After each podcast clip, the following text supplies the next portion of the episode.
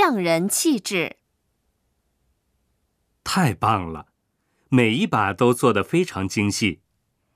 日本的匠人们工作都很精细，所以价格也有点贵。简直像艺术品。都是什么样的人做的呢？据说一般是上了年纪的匠人在小作坊里制作的，而且几乎全是手工的。制作这么品质优良的东西的动力是什么呢？我想是因为是自己亲手做的，所以想以优质的商品来给客人带来喜悦。这种精神在日本叫做匠人气质。对自己的工作很自豪啊！但是能以此维持生计吗？似乎不太容易，工作很累，所以后继无人的状况也在加剧。